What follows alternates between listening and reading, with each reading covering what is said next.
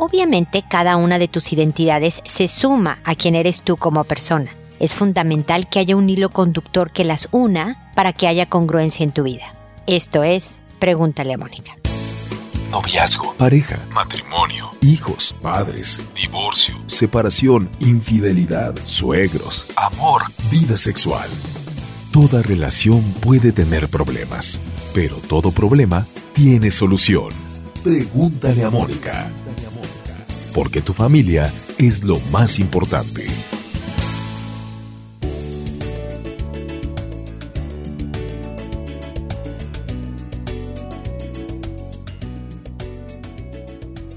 Bienvenidos amigos una vez más a Pregúntale a Mónica. Soy Mónica Bulnes de Lara. Feliz, ya saben, feliz como siempre de estar con ustedes en este espacio en donde primero los invito a mi página www.preguntaleamónica.com en donde encontrarán informaciones de libros, videos, redes sociales y por supuesto casi 950 episodios de información en donde hablamos de los hijos, de la pareja, del trabajo, de la vida en general, de cómo sumar herramientas para hacernos un buen destino, una vida tranquila, una vida feliz. Así que bueno, esa es una página llena de información que está exclusivamente a su servicio para que la visiten. Y después hablamos sobre las identidades. Ahora con todo esto de la identidad sexual, ¿no? De las orientaciones sexuales, de, de quién soy como persona, todo este cuestionamiento que todos tenemos en algún momento de nuestra vida, ¿no? ¿Quién soy, de dónde vengo y a dónde voy y todas estas cosas? Pues surgen dudas sobre si tenemos una sola identidad o no. Y la verdad es que no.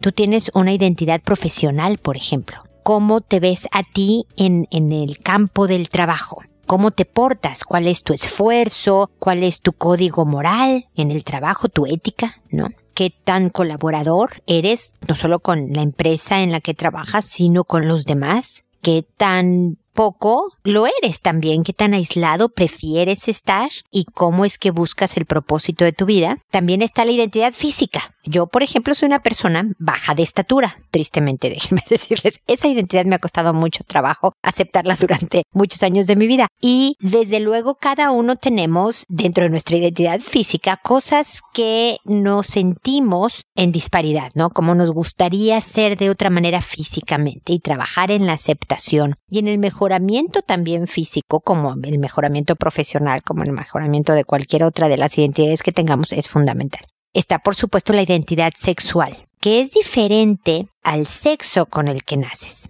Tú puedes nacer hombre o mujer, pero puedes identificarte con un sexo diferente al que tienes físicamente. Incluso tu orientación, bueno, pero eso es orientación, no es identidad, no voy a hablar de ese tema ahora. Entonces está la identidad física, la profesional, la familiar, la de amistad. Es decir, todas estas personas suman a una sola que eres tú todos estos funciones, ámbitos en los que te mueves y demás, suman a quien eres tú como persona. Y yo hablaba en la introducción sobre cuál es el hilo conductor, la forma de encontrar una vida digna de ser vivida, una digna de la cual nos sentimos orgullosos, una vida en donde estamos en paz con nosotros mismos, es que haya una congruencia con cada una de estas identidades qué persona, en suma de todas estas identidades, física, moral, profesional, familiar, sexual, quiero ser?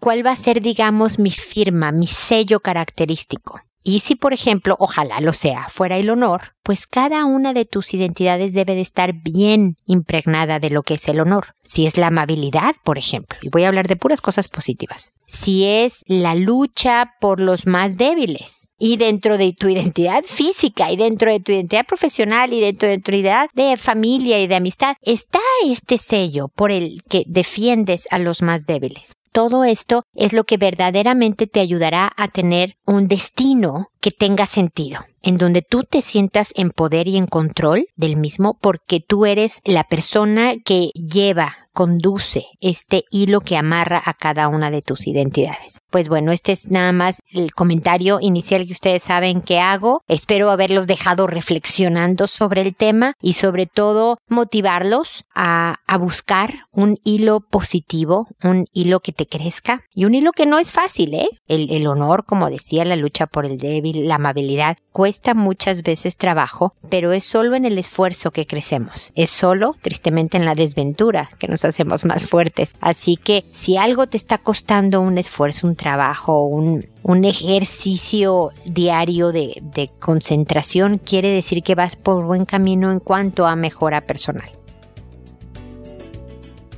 Así que bueno, hasta ahí los dejo y ahora procedo a leer y responder sus consultas, que como saben lo hago por orden de llegada. A todo mundo le cambio el nombre, eh, saco los nombres de internet y lo hago generalmente por orden alfabético. Todo para proteger su identidad, para que sean anónimos todos sus consultas. Si ustedes me ponen su país y el apellido y dónde trabaja, yo le quito todo eso a su mensaje para que verdaderamente solo sea el caso en el que podamos concentrarnos. Lo hago por audio porque creo que si alguien que no me ha escrito pero está en una situación similar puede encontrar en mi comentario alguna idea que le pueda servir incluso sin haberme escrito. Entonces así ayudamos a más gente. Por eso no contesto directamente a la persona que me consulta. Bueno sí directamente lo hago pero a través del audio para que entre esta persona que me consultó y yo podamos ayudar a más gente gracias al caso que expone en el programa y siempre pido una disculpa porque me tardo, porque no es inmediato el servicio de que ustedes preguntan y yo respondo, sino que se tarda un poco más. He tratado de sacar en estos meses de enero y febrero programas más frecuentemente para cortar los tiempos de espera, pero siempre habrá una espera. Es parte de la naturaleza del programa. Tengo un trabajo, tengo una familia, tengo cosas que hacer y lo que me impide estar todo el tiempo contestando sus preguntas como ustedes necesitan y me gustaría mucho poder hacer, pero descuidaría otras áreas importantes también de mi vida. Así que agradezco y aprecio su paciencia, su comprensión y que pues sigan prefiriendo pregúntale a Mónica que ya tiene casi los mil episodios y 12 años ininterrumpidos de este servicio para que vean toda la información que los está esperando en la página, ¿eh? En los diferentes episodios en donde tienen ahí pues casi casi una enciclopedia de asesoría eh, de información para mejorar su vida eh, familiar, profesional, de amistad, de pareja, etcétera. Bueno, el día de hoy empezamos con Gala, que me dice, hola Mónica, mi hijo de 15 años está completamente rebelde.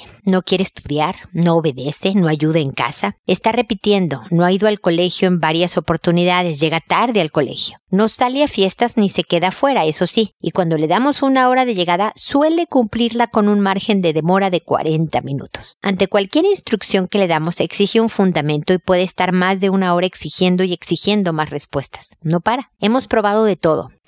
Breves, largos, diálogos breves, largos, ser más flexibles. Somos padres totalmente presentes. Le hemos llevado a más de un psicólogo, vamos al colegio, hablamos con su orientador, sus profesores, su inspector y nada da resultado. La relación está muy dañada y el ambiente familiar es terriblemente estresante y desagradable. Él manifiesta mucha rabia hacia nosotros o hacia cualquier persona que se oponga a sus deseos. Estoy desesperada, no sé qué debo hacer. De niño fue buen estudiante y muy apegado a nosotros. Eso sí, siempre cuestionador y discutidor, pero atento a sus padres. No sé si debo obligarlo y seguir con castigos que en definitiva nada logran en él o dejarlo ser hasta que madure y perder total autoridad. Gracias de antemano, Mónica. Gracias a ti, Gala, por tu consulta. Hay definitivamente adolescencias más difíciles que otras. Hay gente con hijos de 15 años que tienen jóvenes más tranquilos en casa, más obedientes, que sus rebeldías son de otro tipo y otros que, como el tuyo, pues la cosa ha sido un poco más complicada. Pero si me dices, a ver, debo de seguir con los castigos que no funcionan, pues no. Uno de mis lemas, Gala, si te pones a oír mis episodios de antes vas a oír, que es solo haz lo que funciona. Si algo no funciona, déjalo de hacer. Es inútil. ¿Para qué te gastas? ¿Para qué gastas palabras, acciones, amenazas que finalmente acaban con no cumplirse porque todo mundo sabemos que esto no va a funcionar? Mira, es más difícil trabajar con un joven cuya relación con sus padres está dañada, ¿no? Si está ya enojado, como me dices tú que tiene muchísima rabia, está muy enojado con ustedes y con cualquier autoridad, es más difícil que te oiga Yo enojada con, no sé, mi esposo, ni lo quiero oír. Puede estarme diciendo la cosa más sabia del universo, pero estoy tan enojada contigo que francamente no quiero saber qué me estás diciendo. ¿Me explico? Entonces hay que construir un poco este ambiente. ¿Valdrá la pena que tú, tu esposo y él tengan algún tipo de actividad un día de campo se me ocurre, algo que sea verdaderamente salirse de la casa para no atraparlo en su cuarto, queremos hablar contigo. Y que ustedes no hablen, que hable él, sobre cuál es el ideal de casa que se imagina, de papás que se imagina. Preguntarle si lo que está buscando es que no haya reglas, que no haya horas de llegada, porque, perdóname, mi querida Gala, cualquier hijo que llega 40 minutos tarde, pues no es que cumpla con la hora de llegada. Yo sé que ustedes han sido flexibles, como me dices, diciendo, bueno, 40 minutos tarde no es tan tarde, no está tan mal, está semi cumpliendo por ahorrarte discusiones, que es muy sabia la postura, pero a un poco de hablar con él y decirle honestamente, y esta es mi sugerencia, puedes desecharla por completo, por supuesto, que obviamente algo no está funcionando en su familia, que el ambiente es muy malo, es desagradable, como me lo pones tú, es estresante el ambiente, y que como todos vivimos en la misma casa y falta un rato para que puedas irte a ser un hombre independiente y regirte por tus propias reglas, hijo, pues tenemos que hacer todos algo al respecto. Y vamos tu papá y yo, y ojalá tu presupuesto lo permita, Gala, si no avísame y te doy otra sugerencia, a ir a una terapia familiar, a descubrir en dónde estamos mal nosotros. Empieza por ti, Gala. Porque si empiezas a decir, yo creo que, porque me has dicho, lo has llevado a un sin número de psicólogos. Es decir, tu hijo eres el problema. Nosotros como padres debemos de estar bien. Yo sé que no es lo que estás diciendo, pero tu hijo puede leer esta conclusión en el que yo soy el único que he ido al psicólogo. No, ahora fíjate que tu papá y yo, porque algo hemos hecho mal algo lo estamos no entendiendo o usando una estrategia equivocada, ¿no? Entonces vamos a ir a descubrir un poco, a aprender de nosotros mismos. Y estoy segura que el psicólogo, porque esto va a ser una terapia familiar, pues te va a invitar a veces a que nos acompañes, hijo. Y nos va a gustar mucho que vengas con nosotros porque tenemos que arreglar esto, ¿no? Tratar de primero reparar el ambiente. Antes de empezar a hablar de colegio, que ya sé que ya está repitiendo y eso no es bueno, que está faltando, que eso no es bueno, que todo lo discute. Una de las cosas que pueden ayudar en las discusiones gala es darle la razón. Porque la verdad es que los hijos discuten con ganas de que ya no les digas lo que le estás diciendo. ¿no? Por ejemplo, voy a hacer un ejemplo muy tonto, ¿no, Gala? Hijo, saca la basura. ¿Por qué? Pues porque la bolsa ya está llena y ya no cabe nada más. Bueno, al rato la saco. No, de una vez. ¿Por qué de una vez, mamá? Porque ahorita nadie va a tirar basura y ya acabamos de, no sé, de comer y entonces ya no hay basura. No, sí, hijo, lo que pasa es que es ahorita por... Y entonces empiezan a discutirte con el fin de, ¿sabes qué, hijo? Olvídalo, la voy a sacar yo. entonces dice, fiu, me libré. Cuando empiezan generalmente a ser tan discutidores, es porque lo que quieren es salirse con la suya. Pero si le dices, sí, ya sé, qué lata. Es que mamá eres una exagerada, sí, ya sé, soy una exagerada, hijo. ¿Esta es la mamá que te tocó? Pues no, no deberías de ser así. Estoy trabajando en serlo, hijito. Pero mira, esta exagerada y loca de tu madre quiere que saques ahora la basura, por favor. Y cuando el ambiente, la relación está mucho mejor, suelen colaborar más. Sobre todo porque ya no encuentran tanta contraposición de decir, no me digas exagerada, claro que no, hijo. Todo el mundo saca su basura a las dos de la tarde. Lo que pasa es que tú nunca has llevado una casa y entonces vuelve eterno. ¿Me explicó Gala? Dile, sí, ya sé. O sí, qué aburrido. Ya sé que te estoy pidiendo algo horriblemente aburrido, pero no sabes cómo me ayuda. Sí, ya sé. Esto nos cuesta trabajo a todos. No sé, ir a visitar al tío abuelo segundo de tu papá, pero veámoslo como nuestra labor social, hijo. Vamos todos a echarle ganas. Y en cuanto podamos, nos salimos de ahí. Mucho más embarrado, si se vale el término gala, de empatía, todo lo que hagas con tu hijo, diciéndole sí, sí es cierto. Los profesores son una lata, lo sé, hijo. Yo me acuerdo de mi profesor Juan González, que qué lata me daba, pero pues él, él mandaba, caray. Él tenía mi calificación en su poder. Él podía mandarme a la dirección o expulsarme. Entonces, cuando los profesores tienen el sartén por el mango, hijo, sí es una verdadera lata, pero te entiendo. Te entiendo así, pero ¿qué le vamos a hacer? Hay que hacerlo. Me explico un poco el ángulo de las discusiones, Gala. Yo sé que a lo mejor llego muy tarde a tu vida. Llevan 15 años lidiando con este pequeñuelo y por lo tanto me dices, Mónica, ya lo intenté. Una cosa que sí te digo, Gala, a veces lo intentamos por poco tiempo. Me ha pasado que, no sé, unos papás llegaron, oye, ¿sabes qué, Mónica? Queremos sacar a nuestro hijo de la cama. Tiene cinco años, ha dormido todos estos años con nuestra cama. ¿Sabes qué? Quiero sacarlo de aquí. Entonces le digo, ah, mira, le sugiero, bla, bla, bla, bla. Se van. Tres días después, Mónica no funciona. Tres días después, Gala. Mónica, no, no, no funciona. Fíjate que el primer día sí durmió un pedazo de la noche, el segundo y el tercero, nada eh, de esta técnica no funciona. No, pues en tres días, el hombre llevaba cinco años durmiendo con sus papás. Tu hijo lleva 15 años teniendo un, un método específico con sus papás. Cambiar las cosas, y si me has oído antes, habrás oído también que digo que incluso cuando cambias las cosas normalmente se portan peor.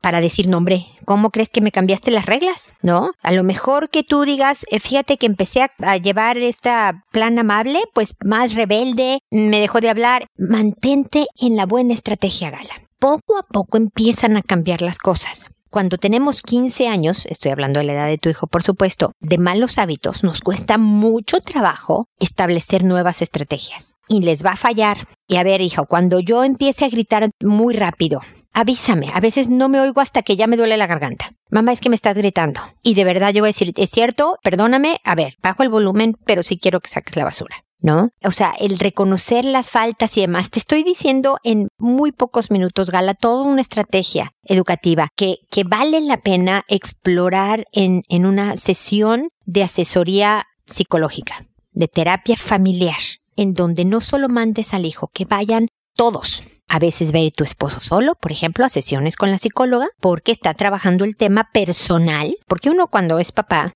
se lleva en la manera de ser papá, pues toda la infancia, cómo fui yo como hijo, cómo fueron mis papás como padres, toda mi historia, mi personalidad. Entonces hay que trabajar ciertos temas con el papá solo, luego con la mamá sola, luego con todos juntos, luego varias veces el joven solo. Y así se van combinando los factores en la asesoría familiar. Ojalá te sirva de ayuda mis comentarios, Gala. Entiendo la preocupación sobre todo que da un hijo que parece haber perdido control, pero por favor no dejes de obligarlo pero la metodología va a ser importante. No dejes de castigarlo, necesita muchos límites y consecuencias. Y no es que solito con la madurez aflorezcan las cosas que no se trabajaron desde antes. Este niño necesita todavía trabajo como necesitó un trabajo que de alguna manera no ocurrió o que ocurrió de una manera poco efectiva, de tal forma que ahora se encuentran aquí.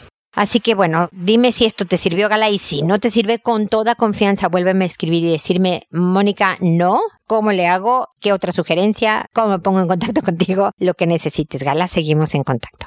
Ahora es el turno de Herminia, que dice así, mi hijo de tres años y medio va a salita de tres y me dijo la seño que pega. Yo tengo de vecina a un compañero de él que ha aprendido por él a pegar, a decir malas palabras y escupir. Y ese chico le enseñó a bajar los pantalones y estoy desesperada. ¿Qué tengo que hacer? ¿Separarlos y que no se vean más? Necesito su ayuda. Pues mira, dosificar un poco la influencia sí es buena, pero tu hijo se va a enfrentar con muchos niños con otras educaciones, buenas y malas, diferentes a la tuya. En unas cosas tú dirás, uh, qué bien que este niñito de tres años, por ejemplo, compañerito de mi hijo, recoge sus juguetes sin que se lo diga a nadie. A ver, le voy a preguntar a su mamá cómo le hace. Y otras cosas que veas, uh, este niñito de tres años, compañerito de mi hijo, pega, baja pantalones, dice groserías y escupe. ¿Cómo le hago para que mi hijo no lo haga? ¿No? Y a lo mejor ahí si no le preguntas a, su mamá, porque entonces te va a decir cómo a lograr que tu hijo escupa y diga malas palabras y todo en, lugar de lo contrario. Pero mi punto, mi querida Herminia, es que independientemente de con quién se junte tu hijo de tres años y medio, o de siete, o de catorce, o de veintitrés, tu hijo debe de ser el hijo que tú educas y el hombre que tú estás preparando para que sea un adulto de bien. Y esto es todo un arte, Herminia, porque a veces suena muy fácil que yo lo diga así en medio segundo y lograrlo es, es toda otra historia. Pero entonces es que cada vez que tu hijo pega en tu casa, en tu vista, dice una mala palabra, escupe o baja pantalones, se le dice un firme no. Se le dice un firme no. Y se le quita de donde está. No sé. Si está viendo caricaturas y, y escupió, en ese momento apagas la tele y lo llevas a otro lado. Lo más seguro, Herminia, es que haga una pataleta, porque a los tres años y medio es como manejamos la vida, ¿no? No me parece lo que estás haciendo, mamá, déjame hago tu vida miserable. Y como puedes escuchar, por gala, los hijos pueden lograr hacer nuestra vida miserable cuando algo no les parece por muchos años más. Pero el dejar que haga la pataleta, y para la pataleta, además de que tengo un video de YouTube, lo hablo en, en muchos episodios de Pregunta a la Mónica, lo mejor es el no contacto visual, no contacto verbal. No le hagas caso hasta que tu hijo te diga las cosas en un tono adecuado. Ahora sí, en ese tono sí, hijo, ¿qué pasó? Y le das toda tu atención conforme vaya creciendo un poquito más, le explicas, si dices una mala palabra, o, desde ahora en realidad, ¿eh? no hay tele, no hay postre, no hay jugar en el parque, vas a jugar en la casa, ¿no? Le das una consecuentita hasta que diga, ah, carambas.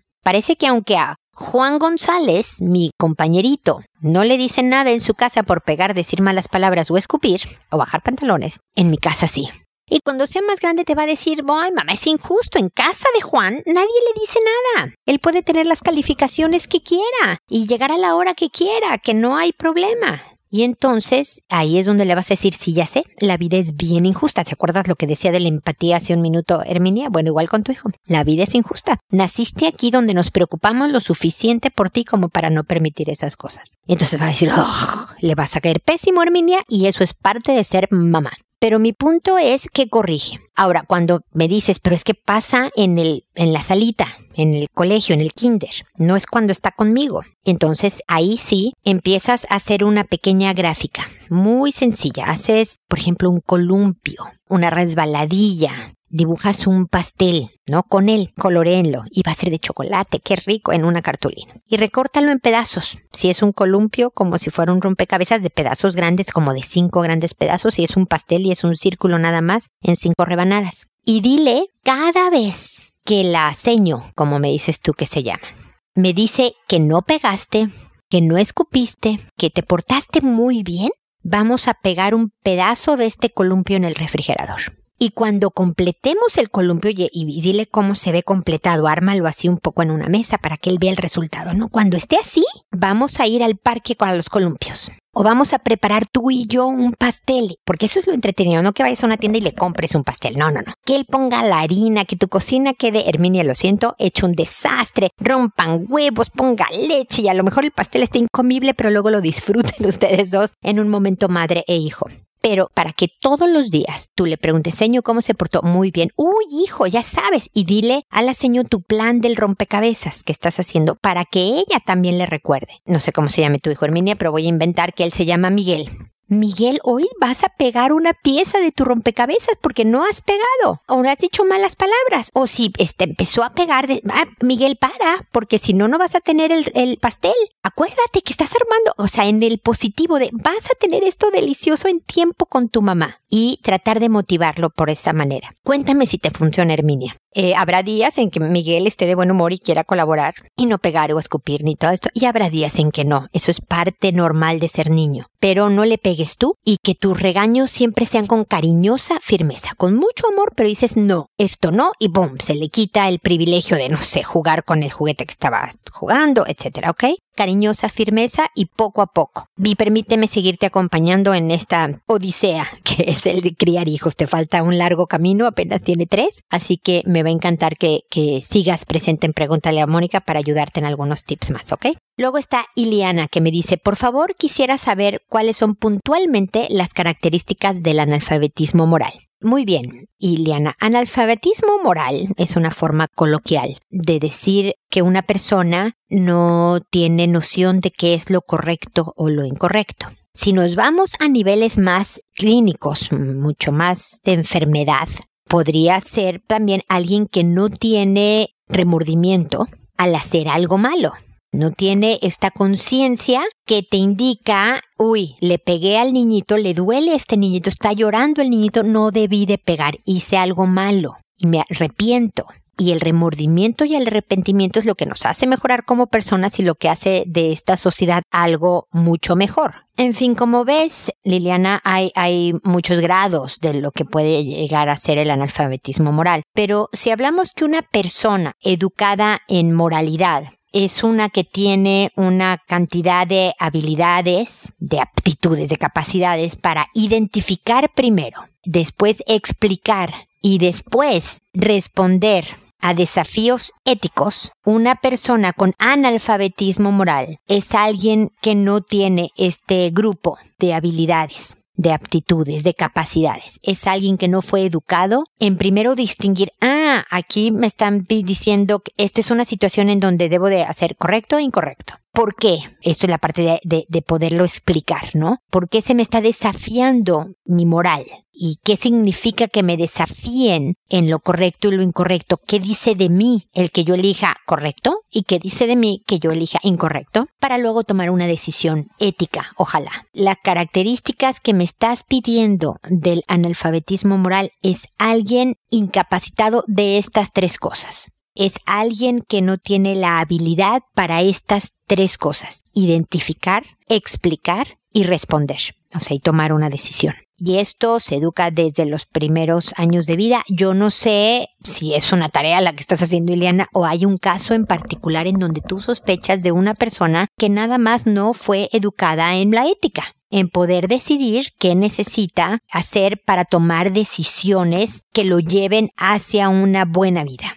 Si ya nos vamos a algo mucho más serio de, como te decía, de, de una eh, situación clínica, de una condición, de unas características específicas como la psicopatía, ya hablamos de gente que no, no solo no distingue, no identifica una situación como buena o mala, como es un asesino en serie, sino que además no siente este remordimiento. Así que espero haberte ayudado, Iliana, en la búsqueda que querías de este concepto bien importante, un poco lo que hablábamos sobre parte de las identidades y el hilo conductor. Y si no fui clara o si me faltaba información o tienes más dudas, por favor no dudes en volverme a contactar. Luego está Jade que nos dice, buenas tardes, vivo con mi pareja y mis dos hijos. Uno de ellos va a cumplir 20. Él está estudiando psicología y da clases de inglés. La cosa es que ahora empezó a dar clases más tiempo y sale a las 9 de la noche. Él quiere irse a vivir con unas tías por la facilidad de transportarse a la escuela y al trabajo, pero mi pareja dice que no, que tiene que aprender a moverse en camión. A mi hijo no le gusta, prefiere caminar o andar en Uber, aunque sea en la noche, y no estar atenido a que alguien lo mueva o le solucione las cosas. Dice que lo estoy haciendo, le estoy haciendo un daño, que ya está grande. Yo pienso que no es así, ya que trabaja, se las arregla para sus gastos, entre ellos los Uber que toma. Le va bien en la escuela, hace arreglos en la casa, pero si alguna vez me pide que pase por él, mi esposo se enoja. Por otro lado, dice que estaría bien para que valore lo que tiene en la casa, ya que aunque sean sus tías no es lo mismo. ¿Tú crees que le haría bien o no el irse? Igual y los fines de semana estaría en la casa. Además, no es tan lejos como podría creerse. Es más por comodidad y que se sentiría más seguro en la noche. Muchas gracias. Jade, estoy asumiendo que tu pareja no es el papá de este hijo, ¿ok? Y entonces los juicios serían distintos si este fuera su hijo. Pero me estás hablando que es un hombre, ahorita tiene 19, pero de casi 20 años. Que al parecer es un joven responsable, no solo va a ser colega mío, lo cual me da mucho gusto, está estudiando, trabaja. Efectivamente, el Uber es un gusto y un, lo voy a decir en mexicano, y un apapacho que él se da, pero él se lo paga. Claro que puede pagar un Uber porque está subvencionado, ¿no? Porque ustedes lo mantienen, pero es parte de ser un joven estudiante y ser un hijo, ¿no? El que tus papás te ayuden en ciertas cosas, pero yo me hago responsable de las otras, ¿no? Y hago cosas en casa y demás. Para mí es muy diferente cuando un joven de 19, 20 años se quiere ir de la casa porque ya me tienen hartos todos, no los soporto, odio tus reglas, mamá, no las respeto, me explico, todo está mal y entonces me voy a casa de mis tías. Un joven adulto que te está diciendo, ¿sabes qué, mamá? Por cuestiones prácticas me queda más cerca de mi trabajo, de donde estudio, irme con mis tías, me vengo acá los fines de semana. Yo lo veo, Jade, como una buena oportunidad de darle herramientas para ir, él irse armando su destino. Le estás dejando, como buen adulto que es, tomar decisiones que él considera apropiadas para manejarse mejor en la vida. Que eso es lo que queremos de estos hijos. Que él pueda decir, me conviene estar más cerca. Si no hay inconveniente con mis tías, ¿puedo irme para allá? Yo difiero de tu pareja, si quieres pon el, audio, mi respuesta para que él me oiga, porque entiendo que uno siente que ahí le estás facilitando las cosas, que se mueve en transporte público por lo que describes rápidamente de este joven de 19, que sigue siendo un adolescente, que debe de tener sus defectotes por ahí, debe de contestar de repente medio mal o lo que sea. Veo que este joven, si es necesario, podría agarrar un camión para ir y venir a donde necesite, pero no le gusta y está viendo la manera de hacer lo que quiere pero en acuerdo con todos los demás. ¿No es eso lo que hacemos todos? No es que si yo trato, no sé, si a mí me gusta qué mal ejemplo te puedo dar, porque ni siquiera se me ocurre un mal ejemplo, fíjate, para, para ilustrar mi punto. Pero Jade, no, yo creo que, que suena bien, que este hombre se está poniendo pruebas, ponle la vara alta, dile que esperas. Siempre que mis hijos se van a una fiesta, de viaje con amigos, a trabajar a algún lado, a lo que sea, siempre les digo, tú un caballero, hijo, tú una dama. Y no me refiero a la parte sexista, ¿no? De, de, ser la dama del siglo XV y el caballero de no, sino a manejarse con honor, con respeto, con dignidad, con consideración, con tolerancia. ¿Me explico? Ser un, hace muchísimo que no lo digo, un hombre con H mayúscula o una mujer con M mayúscula. Entonces pídele eso, eso esperas de tu hijo. Este es el hijo que tú formaste. Y sabes que ya lo es, pero entonces adelante, hijo, si este es el primer paso hacia tu independencia final. Así que suena que has educado un buen hijo, mi querida Jade. Le deseo suerte, no sé qué hayan decidido, si ya tomaron la decisión y el joven ya vive con las tías, pero suena, suena bien. Ahí me cuentas cómo le está yendo al muchacho. Luego está Larisa, que me dice, ¿cómo puedo confiar más en mi esposo? ¿Dejar de celarlo y dejarme de hacer historias y creer que me es infiel? Mira, Larisa, me da la impresión, al decir y creer que me es infiel, que no tienes fundamento por tu historia, tu personalidad, tu infancia, tu pasado ya grande, lo que sea, te has vuelto una persona celosa, en donde sin fundamento quieres controlar de tal manera que parezca que tienes seguro tu ambiente a tu alrededor. Lo malo de los celos, y por ahí tengo un episodio varios sobre celos, es que provocan justo lo que queremos evitar.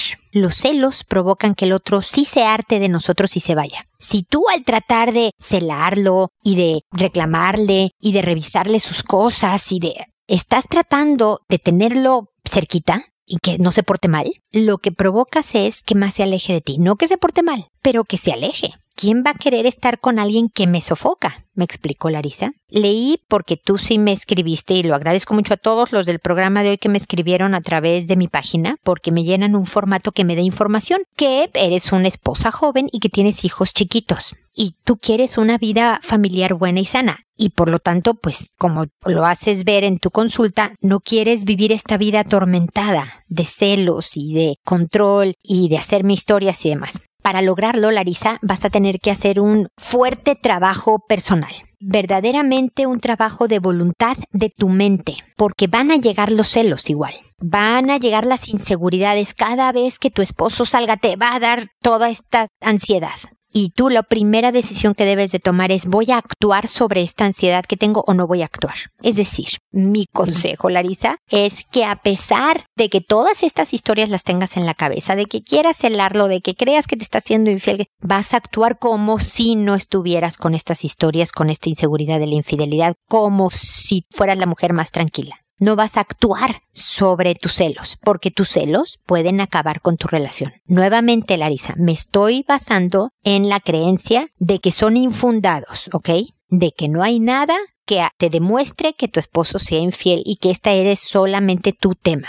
Entonces, lo primero es no actuar, cuesta mucho trabajo. Y ahí está su celular al lado tuyo, él no está, está en la cocina, tú estás arriba en tu cuarto, no te va a descubrir está abierto tu Y tú no lo tocas para revisar nada. Tienes este poder de hacerlo, Larisa. Tú tienes el control. Y piensa, ¿qué vida quiero? ¿La de una relación feliz por muchísimos años hasta que mis hijos se vayan después de tener unos papás contentos y cercanos y cariñosos y yo vuelva a estar sola con este hombre? Si quiero esto, mi mano se queda cerca de mí y no agarro este celular. Mi boca se queda callada y no le digo lo que quiero decirle, basado en los celos y demás. Mantén tu objetivo final en vista, en tu cabeza, viéndolo, Larisa, para lograr controlar estos impulsos de querer ser celosa. Y luego, me habrán oído los que ya me han oído muchas veces, pero por favor, controla el tiempo que estas historias están en tu mente. Porque va a llegar, el pensamiento celoso va a llegar a tu cabeza. Eso no lo vas a poder evitar pero sí puedes evitar cuánto tiempo va a estar este pensamiento celoso y vas a poder evitar ponerle más leña al fuego.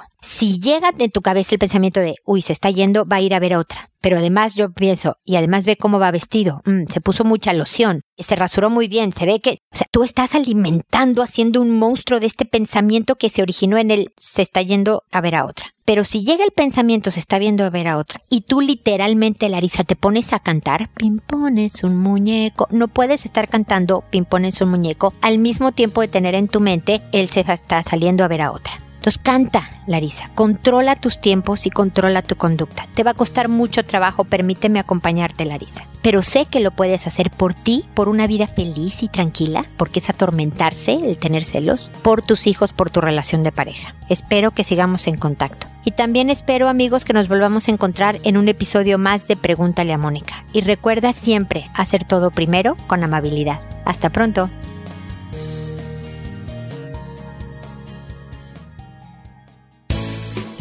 ¿Problemas en tus relaciones? No te preocupes, manda tu caso, juntos encontraremos la solución. www.preguntaleamónica.com Recuerda que tu familia es lo más importante.